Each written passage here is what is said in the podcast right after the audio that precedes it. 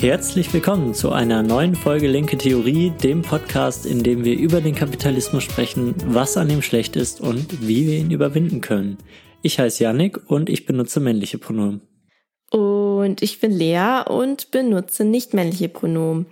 Wir haben heute ein Special für euch und zwar hatten wir schon am Ende der letzten Folge angekündigt, dass wir ein QA machen, also eure Fragen sammeln und dann schauen, ja, worauf wir so im Stegreif einigermaßen antworten können. Ja, ich bin mal gespannt, wie das läuft. Wir haben heute kein Skript wie sonst. Das ist also auch für uns ein neues Format. Aber wir haben auf jeden Fall ein paar Fragen von euch bekommen. Von manchen kamen sogar mehrere. Also ihr habt auf jeden Fall Interesse und wir schauen mal, was wir daraus machen können. Auch in dieser Folge empfehlen wir wieder ein anderes linkes Projekt mit einem Werbeblock. Heute geht's auch wieder um einen Podcast, den werden einige von euch bestimmt kennen, und zwar um den Geschichtspodcast der Rosa-Luxemburg-Stiftung. Der Podcast Rosa Lux History diskutiert aktuelle Fragen in ja, ihrem historischen Zusammenhang und dabei geht's darum, nicht einfach nur die Geschichte aus den Lehrbüchern nachzuerzählen, sondern Geschichte wird hier nicht wie typischerweise als die Geschichte der Sieger erzählt, sondern als Geschichte von unten. Wer also Lust hat auf einen linken Geschichtspodcast, kann gerne mal da reinhören. Die Folgen kommen monatlich und im März zum Beispiel gab es auch eine Folge zu Karl Marx.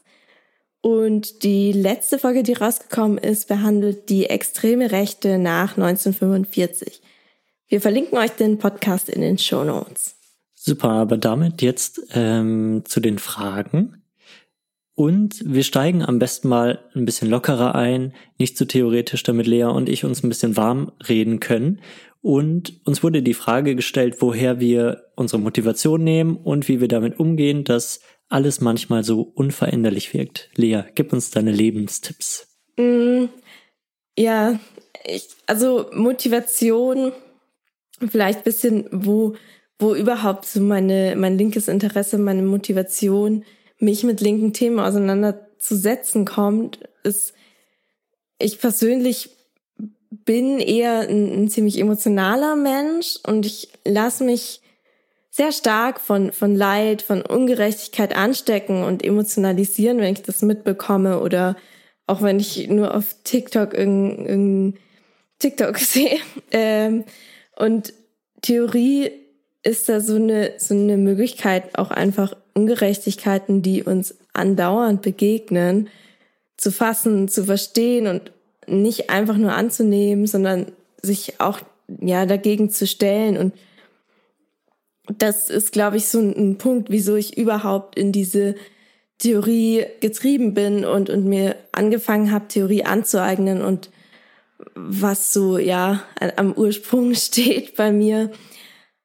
Ja, und dann glaube ich so ein bisschen Motivation davon, dass ich mich immer weiter eingelesen habe und immer weiter gelernt habe. Ist, glaube ich, auch ein guter Teil davon, einfach so ein bisschen impostermäßig, dass ich ähm, ja, dass ich nicht so gut im, im Argumentieren bin, wenn ich mir nicht sicher bin, was ich genau sage und was ich da jetzt irgendwie ähm, mit was für Argumenten füllen kann. Und da ist einfach für mich dann Theorie eine Möglichkeit, an diese guten Argumente zu kommen. Ja. Mhm. Äh, ja, ich habe gar keine so tiefe Geschichte. Ich bin einfach irgendwie in die Linksradikalität in der Jugend reingestürzt, dann wieder rausgekommen und dann irgendwann wieder reingekommen, aber eher marxistischer. Und dadurch, dass ich einfach ein begeisterter Leser bin, begleitet mich linke Theorie so ein bisschen auf meinem eigenen Lernprozess und auf meinem eigenen Entwicklungsprozess und ich dokumentiere eher das, was ich lerne und was ich irgendwie mitnehme. Und davon profitiert dann eigentlich der Account. Andererseits bin ich aber auch einfach überzeugt von marxistischen Ideen. Das heißt, ich trage das den ganzen Tag mit mir rum äh, und kriege das eh nicht aus dem Kopf. Von daher äh, ist die Motivation einfach der Marxismus an sich, der dann mit in linke Theorie reinschwappt. Ja, und ich glaube, um es ein bisschen nochmal äh, realistisch zu machen und weniger abstrakt, ist, glaube ich, muss man schon sagen, so ein bisschen das Bedürfnis nach Anerkennung spielt natürlich auch mit rein, dass wir das hier durchziehen und ähm, dass wir ja da so auch viel Bestätigung von euch bekommen und das ist, finde ich, schon was, was, was antreibt. Ähm, jetzt nicht irgendwie so ein bloßer Geltungsdrang, dann würden wir wahrscheinlich was anderes auf Instagram machen, aber ja, schon auch so ein bisschen dieses, ja, dass uns Leute lesen, dass uns Leute hören und das Feedbacken und so. Und das, ja, ist schon auch ein bisschen Eitelkeit dabei. Dann äh, passt vielleicht die Eitelkeit auch zum zweiten Teil. Wie gesagt, wir wurden ja auch noch gefragt, wie wir damit umgehen, dass alles manchmal so unveränderlich wirkt. Hast du da eine Strategie für? Fang du vielleicht mal an. okay. Ähm, was, was ich bemerkenswert finde und was ich immer wieder wichtig finde, mir in den Kopf zu rufen, ist, dass es einfach viele, viele positive Projekte außerhalb von Deutschland gibt.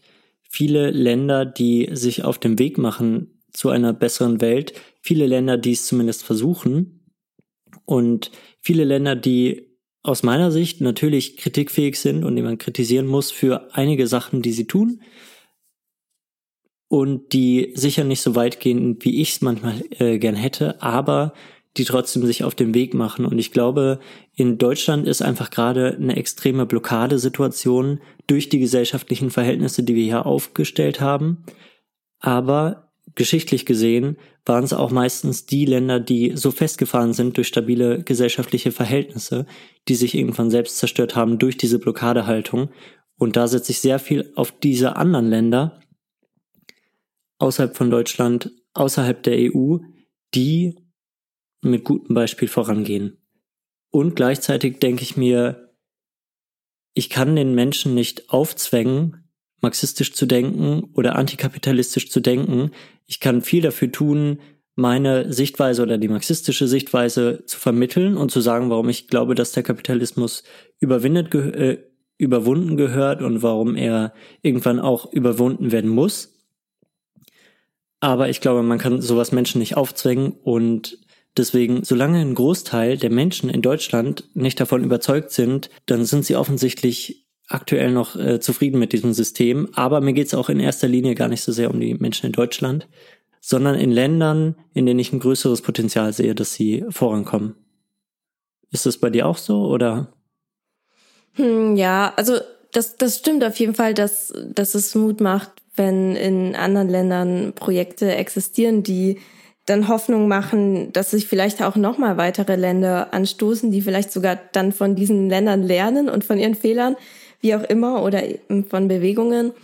Das finde ich ist auf jeden Fall eine Sache, die Mut macht. Aber jetzt vielleicht weniger in, in meinem Alltag einen guten Umgang dafür zu finden, weil ich, ich finde schon, dass auch wenn, also ich mache mir dieses Argument auch immer ganz gern zurecht, ja, ähm, vielleicht wollen die Menschen das hier einfach nicht den Menschen, also vielen Menschen geht's ja auch zu gut, um sich nach links zu orientieren, aber eben dann kommt immer wieder dieses, dieser Punkt, ja, okay, aber das sind ja nicht die Menschen, die, die wir wahrscheinlich befreien wollen, sondern äh, Menschen, die weniger die Möglichkeit haben, sich zu wehren. Und ja, ähm, ich glaube, was mir eher den Umgang erleichtert, ist, dass Marxismus nicht alles in meinem Leben ist, ähm, dass Marxismus ein wichtiger Teil ist, gerade eben von, von den Themen, mit denen ich mich beschäftige, worüber ich nachdenke, aber eben nicht mein komplettes Leben, dass es auch noch ein Außerhalb gibt,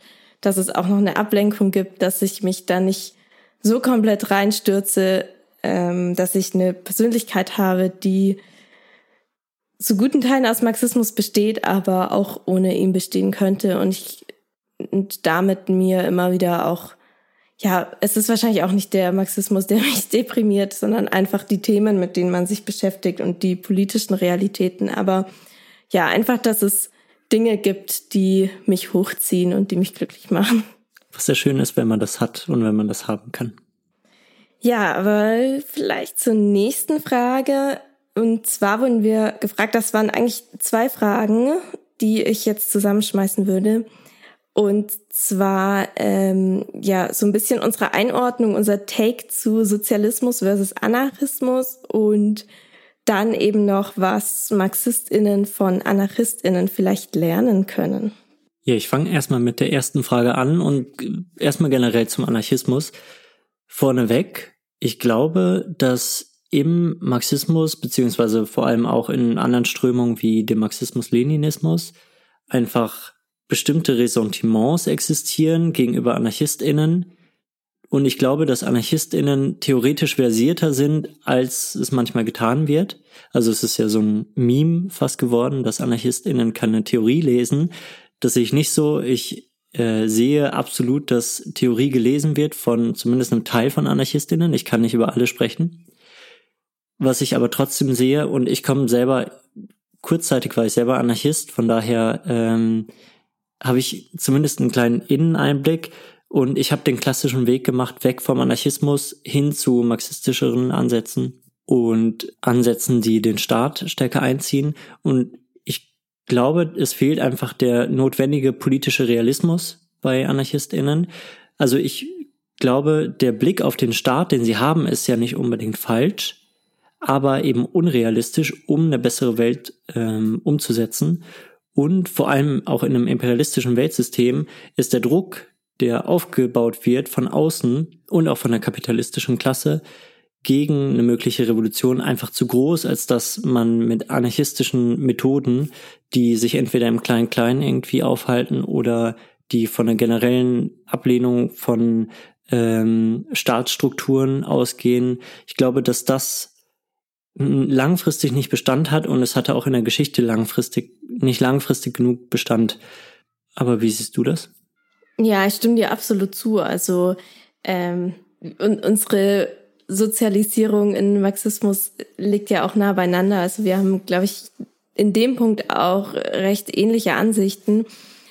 Ich glaube, ein Grund, weshalb AnarchistInnen oft einfach vorgeworfen wird, dass sie keine Theorie haben, ist, dass Anarchismus ja, also ich bin keine Anarchistin, wahrscheinlich habe Angst, jetzt einen Fehltritt zu machen, aber AnarchistInnen sind einfach so super verschieden. Es gibt einfach enorm viele Strömungen und es gibt auch einige anarchistische Theorie. Ich glaube aber, dass es kein, keine an sich Theorie gibt, auf die sich alle AnarchistInnen linke AnarchistInnen einigen können, außer Kritikpunkte am Staat. Und ich glaube einfach, dass das ein Grund ist, weshalb Anarchismus ja so ein bisschen als untheoretisch gesehen wird.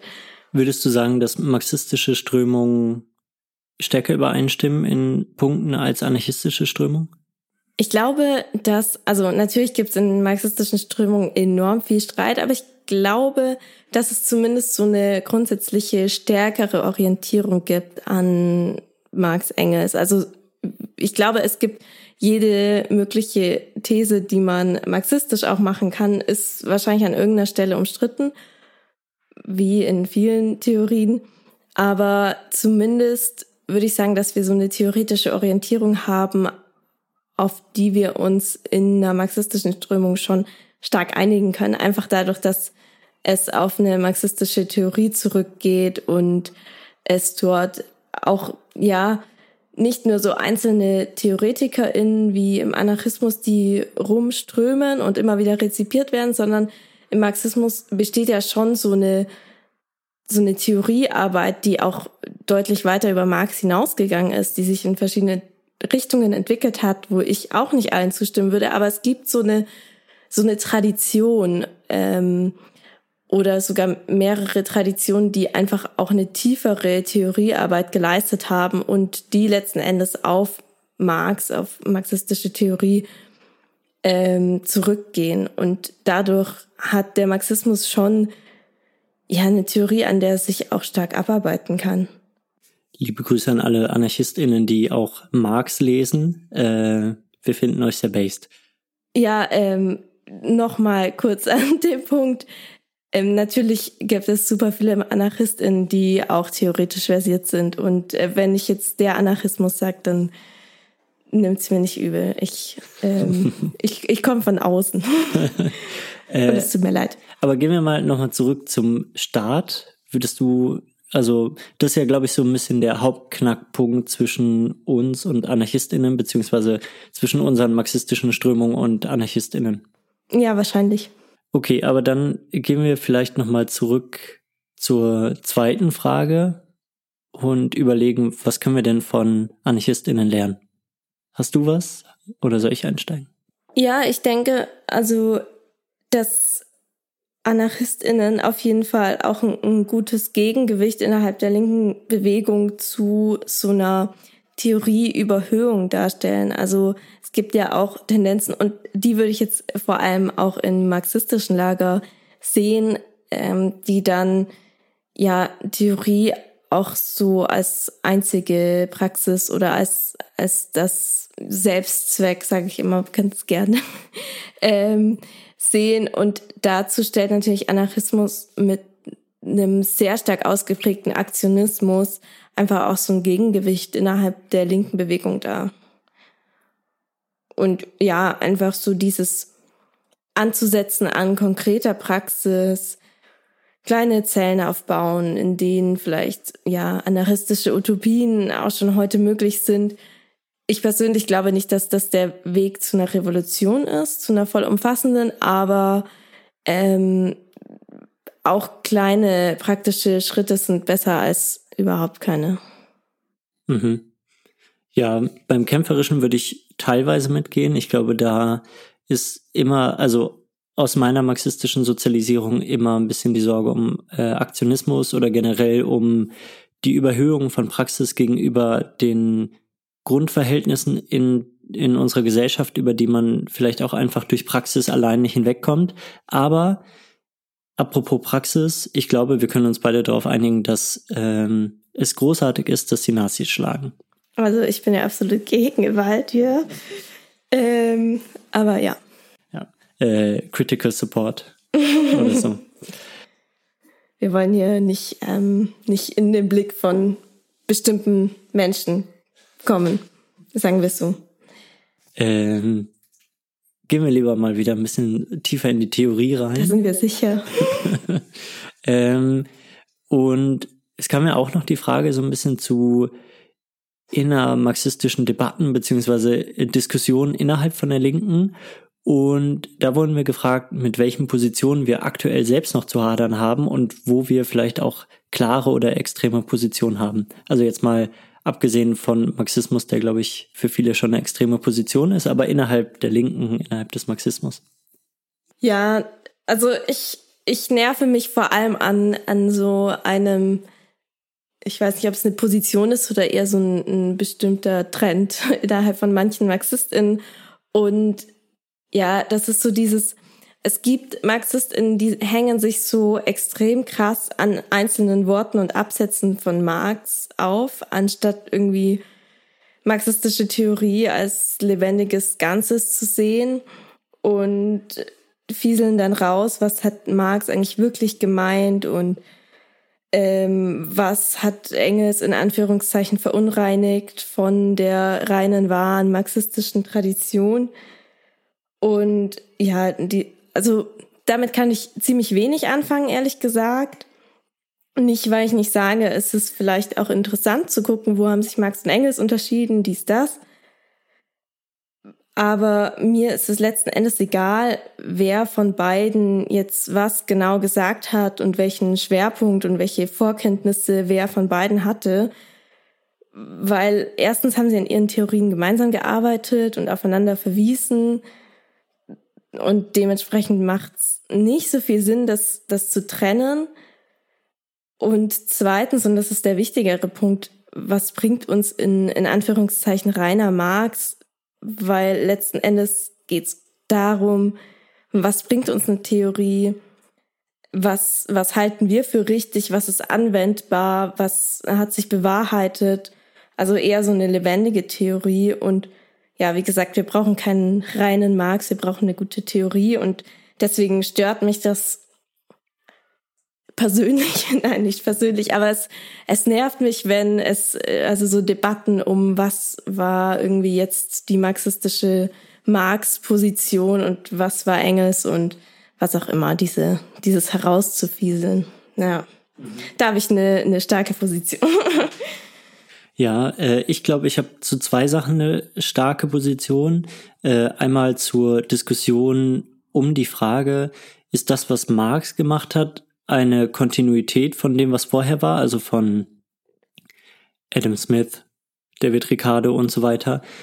Also baut Marx auf anderen auf und bringt das irgendwie weiter, bringt Sachen zusammen, um eine neue Theorie zu schaffen?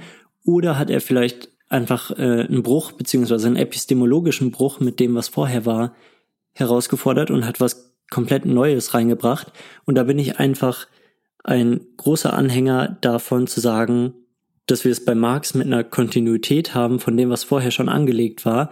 Ich bin zumindest, wenn wir jetzt mal von einer Revolution in der Gesellschaft ausgehen, kein großer Fan von den Position, dass Marx mit allem vorher gebrochen hat. So sehe ich erstens äh, Wissenschaftsentwicklung nicht, so sehe ich auch ähm, das Aufbauen auf anderen Theorien nicht und so sehe ich auch Marx nicht. Aber vielleicht gehe ich dann schon zu tief da rein, was du vorhin meintest, äh, in das zu interpretieren, was Marx so alles geschrieben hat. Ja, ich glaube, das kommt auch so ein bisschen darauf an, wie man wie man Wissenschaftsentwicklung sieht, wie man auch Lernprozesse insgesamt sieht, wie man Theoriebildungsprozesse sieht. Dementsprechend würde ich das gar nicht auf irgendwie den genauen Lernprozess oder Arbeitsprozess von Marx beziehen, sondern ich glaube, das ist eher auch eine generelle Ansicht, wie ja, wie du und eben ich auch Theorieentwicklung verstehen und Prozesse. Ja, und das schließt ja zumindest ähm, bei neueren VertreterInnen von dem von der Position auch so ein bisschen an den äh, wissenschaftlichen Revolutionen bei äh, Thomas Kuhn an, was ja mittlerweile eigentlich auch ein überholtes Konzept innerhalb der Wissenschaftstheorie ist. Aber ähm, vielleicht noch zu einem zweiten Punkt, wo ich vielleicht eine leicht extreme Meinung habe oder zumindest eine sehr feste Meinung, und zwar zum historischen Materialismus, also zur ähm, zur Art, wie der Marxismus die Geschichte und die Gesellschaft ansieht. Und da bin ich großer Verfechter davon, gegen einen Idealismus der Praxis zu sprechen, also gegen die Vorstellung, dass wir durch politische Praxis unsere Gesellschaft, wie sie gerade ist, komplett verändern können oder beziehungsweise nochmal genauer gegen die Vorstellung, dass wir einfach nur hart genug kämpfen müssen aktuell, um unsere Gesellschaft zu verändern und dass es die Schuld von der Linken ist, wenn sie nicht hart genug kämpft und nicht gut genug agitiert, dass die Gesellschaft jetzt noch nicht verändert wurde.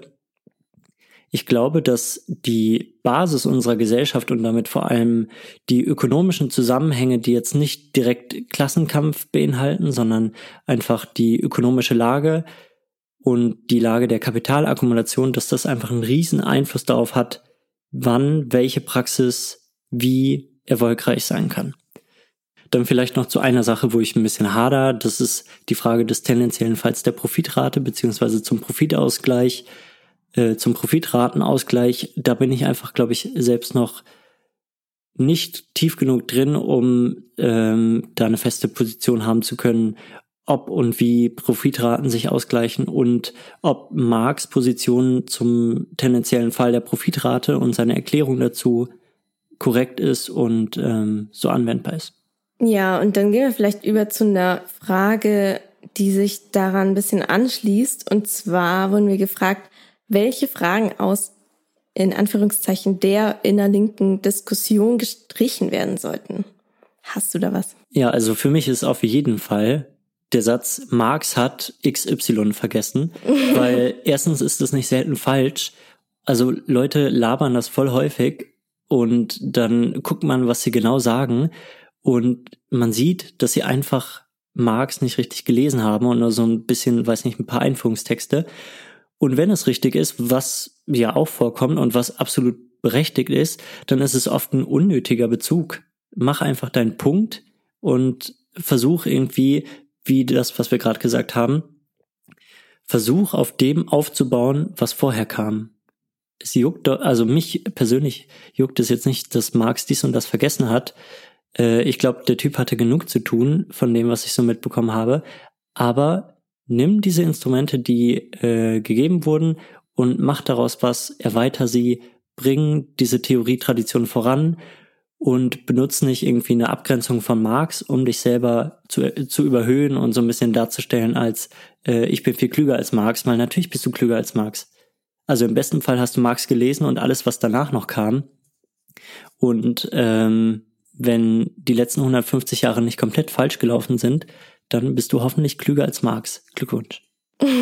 Ja, absolut. Da, da kann ich dir sehr, sehr zustimmen. Ich glaube auch, also was ist das an, für ein Anspruch an einen Theoretiker oder eine Theoretikerin, wenn diese Person alles vorhergesagt hat? Also auch dieses Marx hat nicht gesehen, dass Klimawandel kommt. Ja, wer hat das damals gesehen? Ähm, nehmt einfach die Instrumente von Marx oder verwerft Marx komplett, wenn ihr ihn bescheuert findet. Aber so dieses, das stand noch nicht in der Bibel. Also ich weiß nicht. Also es hat ja auch, auch wieder so eine Wertschätzung für Marx, weil man ja implizit eigentlich Marx auch zuspricht, dass er alles gesehen hat oder haben sollte.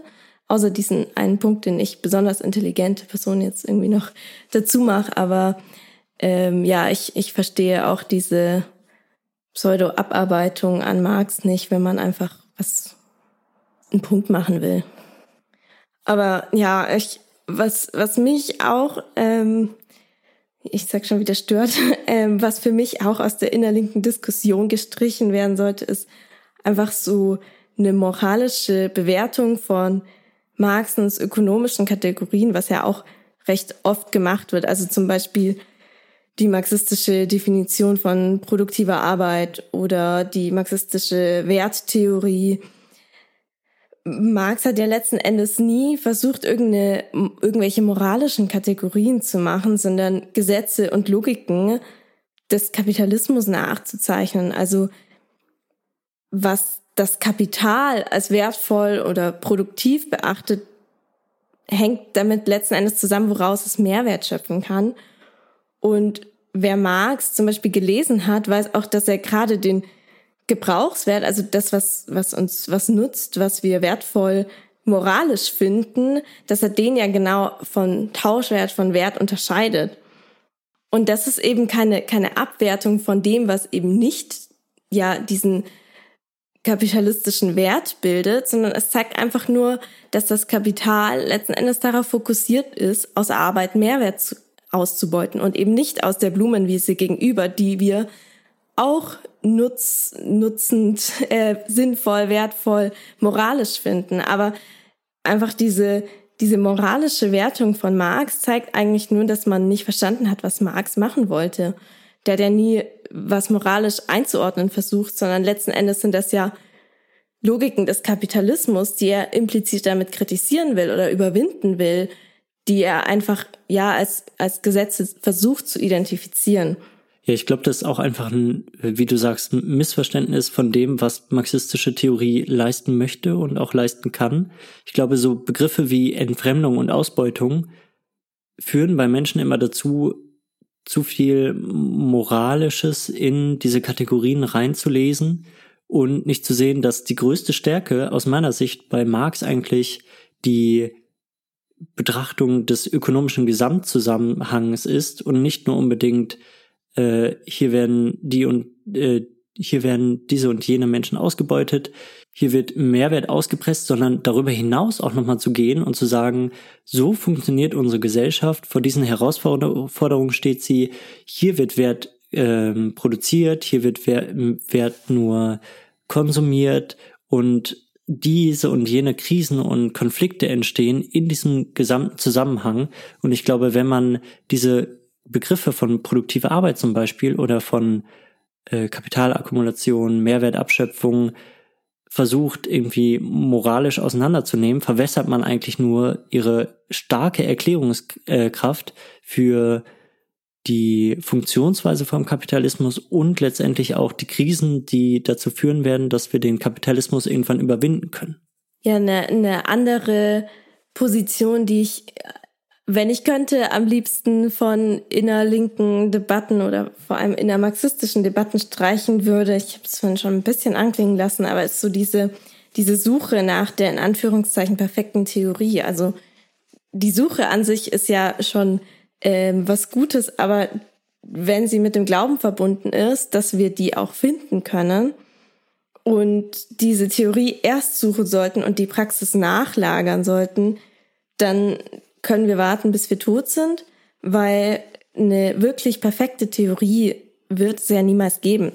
Und vor allem Praxis, also ich glaube, dass es eine idealistische Haltung ist, wenn wir denken, dass wir an einen Punkt kommen könnten, an dem unsere Praxis vollkommen wäre und komplett mit der Theorie übereinstimmen würde, weil Praxis eben einfach immer, immer an reale Verhältnisse angepasst ist und trotzdem ist gleichzeitig die Theorie der Praxis immer hinterher. Das heißt, wir werden so diesen, diesen Widerspruch nicht auflösen können. Und wenn wir dann mit unserem Handeln auf den Zeitpunkt warten, in dem unsere Theorie vollkommen ist, dann flüchten wir letzten Endes nur davor zu handeln und Praxis zu machen.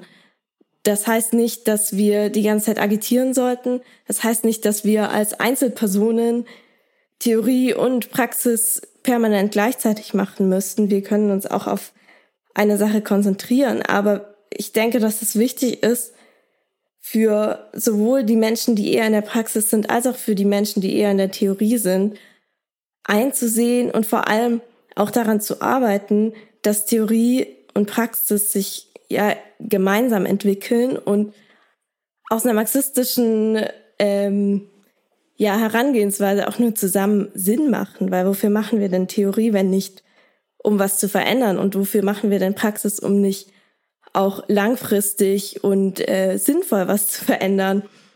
Also Theorie sollte letzten Endes Werkzeug für die Praxis sein und gleichzeitig sollte die Praxis von der Theorie lernen und das nicht irgendwie gegenseitig als Feind betrachten und selbst wenn wir eben Praxis als unvollkommen sehen und Probleme darin sehen und einzelne Handlungen so theoretisch gesehen nicht perfekt sind, sollten wir trotzdem versuchen, mit Hilfe unserer Theorie das zu fassen, das einzuordnen und ja, dafür eine Hilfe zu sein und nicht eine Barriere.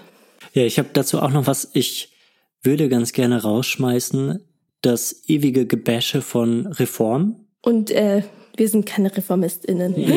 Reformist, ich, also äh, ich habe große Kritiken äh, generell am Konzept der Reform. Ich habe äh, meine Kritiken an jeder einzelnen Reform, die irgendwie umgesetzt wird. Aber trotzdem, wenn wir jetzt zum Beispiel den Kontext der äh, des Klimawandels oder der Klimakatastrophe nehmen, freue ich mich über jeden kleinen Schritt, der zumindest gegangen wird, äh, während andere Menschen äh, sich lieber noch über die perfekte Theorie zu diesen zu dieser Klimakatastrophe und warum der Kapitalismus abgeschafft hört, äh, streiten. Natürlich gehört der Kapitalismus abgeschafft. Natürlich muss äh, müssen wir auf Größeres zielen. Natürlich müssen wir darauf zielen, dass eine revolutionäre Veränderung der Gesellschaft in Gang gebracht wird. Aber und da kommen wir wieder zu einem Punkt von vorhin zurück. Ich sehe das in Deutschland aktuell nicht ich sehe nicht, dass in Deutschland gerade in irgendeiner Weise es in Richtung Sozialismus geht oder in Richtung ähm, sozialistische Umwälzung, in Richtung einer äh, klimafreundlicheren Gesellschaft.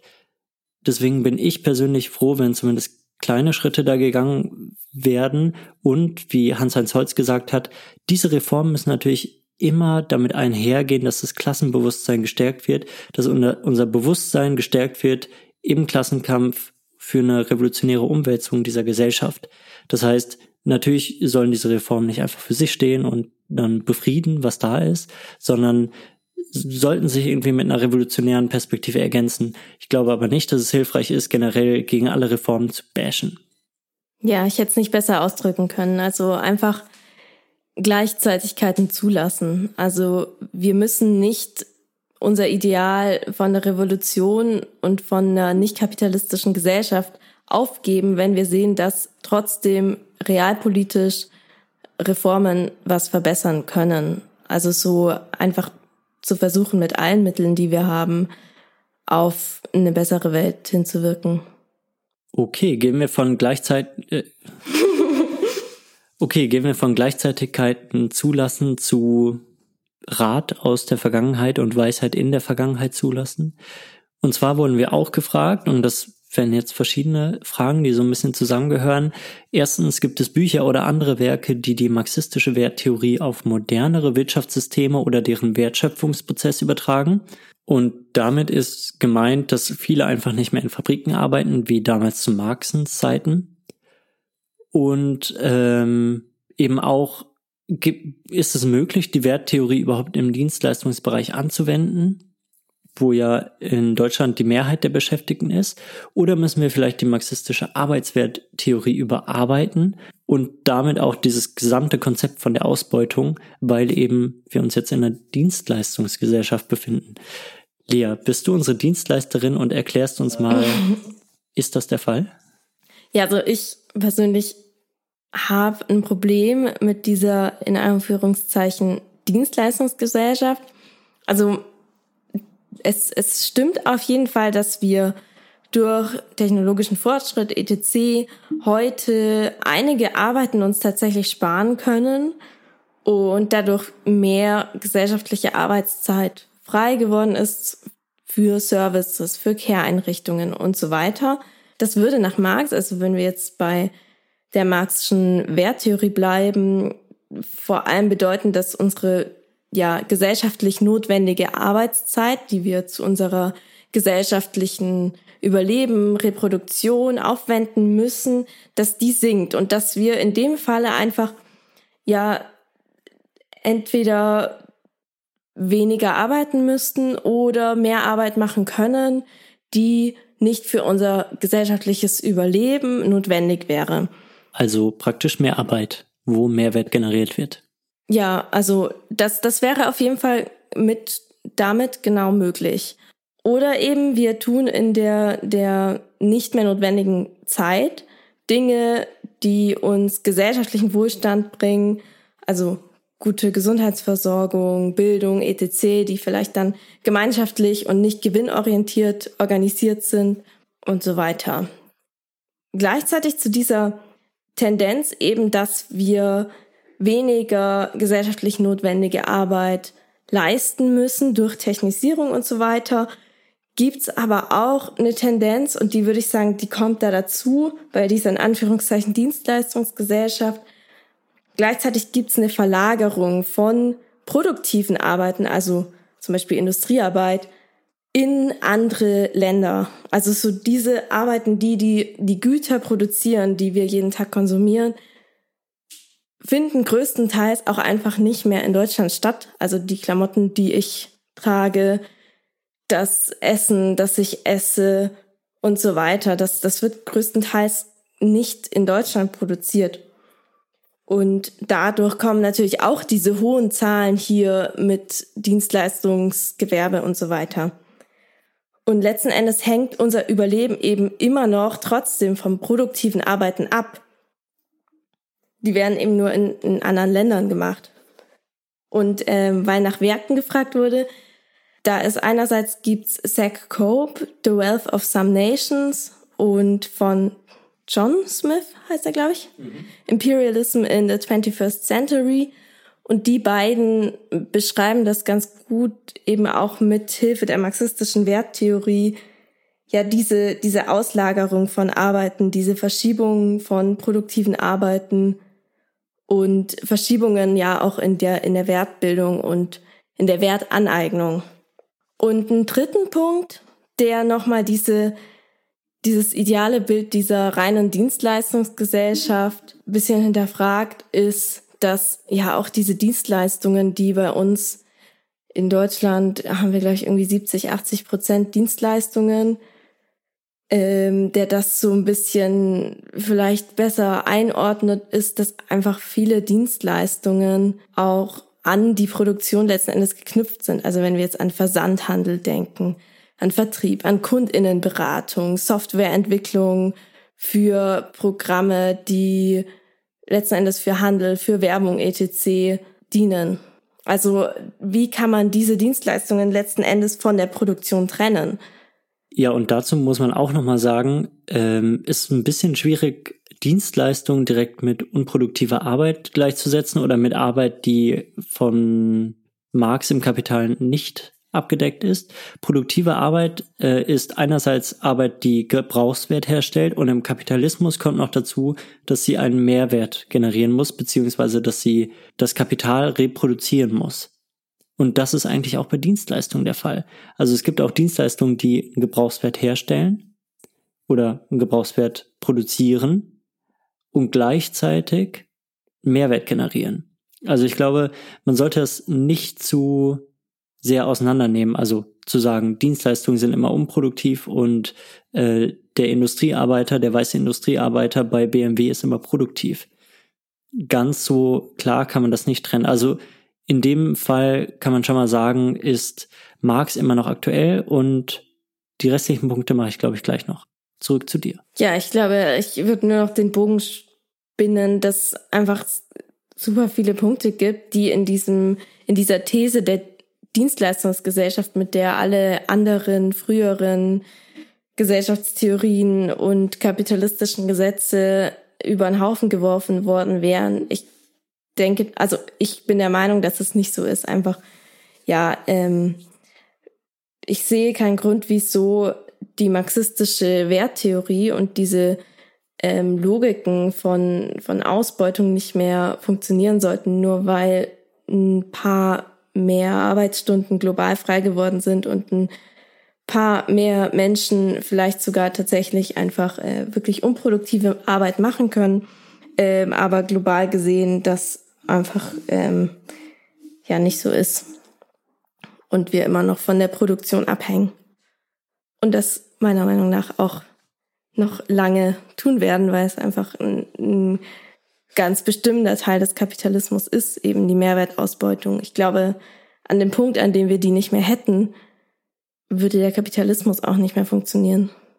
Hm. Und dazu auch nochmal, äh, ich hatte es ja vorhin schon angemerkt, manchmal hilft auch nochmal stärker in Marx reinlesen einfach. Marx hatte ja zum Beispiel in Theorien über den Mehrwert, das heißt die inoffiziellen vierte Bände vom Kapital, auch nochmal über unproduktive Arbeit geschrieben und dass da eigentlich auch ein Ausbeutungsverhältnis da ist, das eben nicht einfach ist, Wert wird produziert und einerseits an die Arbeitenden durch Lohn gezahlt und andererseits an die KapitalistInnen durch die KapitalistInnen angeeignet, sondern auch der Arbeitstag von unproduktiven ArbeiterInnen teilt sich eigentlich in zwei Teile auf. Sie eignen halt für ihre Bosse und ihre Bossinnen ähm, Wert an, der woanders produziert wurde, aber trotzdem werden sie ausgebeutet, beziehungsweise können sie ausgebeutet werden, dadurch, dass sie eben einen Gewinn für ihre ChefInnen äh, generieren. Also da am besten mal reinschauen. Ansonsten kann ich persönlich euch noch von äh, Krüger die Bände zur Kapitalismusanalyse äh, ans Herz legen, vor allem den ersten Band. Ich glaube, da findet man auch noch mal viel zu möglichen Aktualisierungen von Marx, beziehungsweise auch zu Gedanken, die Marx eben schon hatte, die aber in der äh, breiten marxistischen Bewegung noch nicht so angekommen sind. Ja, ich glaube generell ähm, viel von so dieser Kritik Marx ist heute nicht mehr anwendbar, weil es gab diese Verschiebung innerhalb der Praxis des Kapitalismus und ähm, diese Veränderung, glaube ich, würden sich auflösen, wenn Menschen auch tatsächlich in Marx reinlesen würden und in marxistische Theorie und nicht nur eine Kurzzusammenfassung der wichtigsten Marxischen Thesen, die einfach ja logischerweise verkürzt sind. Ja, und natürlich gibt's Punkte bei Marx, die überholt sind und die irgendwie aktualisiert wurden, aber da ist die marxistische Theorie dann meistens noch mal weiter oder äh, findet das in ganz anderen Punkten, wo ähm, in der Breite gar nicht so hingeguckt wird. Also nicht unbedingt jetzt bei Dienstleistungsgesellschaft, wobei das schon auch bearbeitet wird, sondern eher in anderen Feldern, wo das irgendwie aktualisiert wird. Also schaut auf jeden Fall mal rein. Also empfehlen wir heute vor allem Marx lesen. ich glaube, das könnten wir am Ende jeder Folge einfach reinmachen. Für weiteres lesen Sie Marx. ja, ähm, aber es gab ja jetzt ein paar Literaturtipps auch. Und ansonsten Marx. Abseits von Marx. Lea, was ist dein äh, Lieblingsbuch der letzten Zeit gewesen? Das ist jetzt noch eine Frage von mir. Der letzten Zeit? Boah, ich habe in letzter Zeit auch echt viel Schlechtes gelesen. Ja, ich habe, ähm, ich mache mir einfach, ich habe heute einen kurzen Text gelesen. Der war nur sechs oder sieben Seiten lang. Und zwar war das so eine, ähm, also das Buch heißt Handbuch Ontologie und dieser Text war einfach so ähm, sechs Seiten zu historischer Materialismus aus ontologischer Perspektive oder eben ähm, quasi so eine bisschen philosophische Einordnung innerhalb der philosophischen Strömung der Ontologie, also was ist das Sein ähm, von Marxismus. Und ehrlich gesagt, ich habe nicht so viel von dem Text erwartet, wegen sechs Seiten, aber ich fand den echt super, weil das so ein paar Punkte und so Einordnungen von marxistischen Ansichten gegeben hat, einfach so Einordnungen nochmal aus einer anderen Perspektive, als ich sie typischerweise gewohnt bin. Und das fand ich ganz spannend. Das hat mir so ein paar neue Sichtweisen gegeben und das, äh, ja, ist man schnell durch und es ist auch nicht so besonders schwierig. Also wenn man ein bisschen Marx kennt, dann ist es ganz gut. Dann haben wir noch einen anderen Buchtipp bzw. Lesetipp abseits von Marx lesen. Ja, ich glaube, damit haben wir einige der Fragen abgedeckt. Wir versuchen die Fragen, die wir jetzt heute nicht beantwortet haben, in unsere To-Do noch aufzunehmen oder euch privat zu antworten. Wenn es was Spezifisches ist, schreibt uns sonst gerne nochmal. Ja, und mit diesem Staffelende heute haben wir eine kleine Sommerdurchschnaufphase geplant. Das eine oder andere steht aber tatsächlich auch schon auf dem Zettel für uns. Und dementsprechend freuen wir uns, wenn wir uns wieder hören und wünschen euch erstmal einen ganz, ganz schönen Sommer. Ich wollte gerade sagen, äh, Durchschnaufphase ist ein bisschen ähm, falsch, weil wir, glaube ich, beide relativ viel noch für linke Theorie auf dem Zettel haben. Das heißt, wir sind schon in den Vorbereitungen für die nächsten Themen. Supportet uns gerne mit einer 5-Sterne-Bewertung, gebt uns eine Rezension auf Apple Podcasts oder empfehlt uns weiter. So helft ihr uns dabei, dass unser Projekt weiter bestehen kann. Wenn ihr uns darüber hinaus noch mit einer kleinen Spende unterstützen wollt, könnt ihr das gerne über Kofi oder mit einem Patreon-Abo machen. Da bekommt ihr dann auch Zugriff auf spezielle Folgen und Dokumente und auch Rezensionen, wo wir vorhin schon ein bisschen über Bücher gesprochen haben. Ja, vielen Dank an alle, die uns bis hierher unterstützt haben. Wir haben euch alle lieb und ja, wir hören uns. Wir grüßen heute die Mindestlohnkommission und danken dir für deinen unermüdlichen Einsatz gegen die Lohnpreisspirale mit, ich glaube, 41 Cent. Ja, ich glaube auch. Das war natürlich sarkastisch.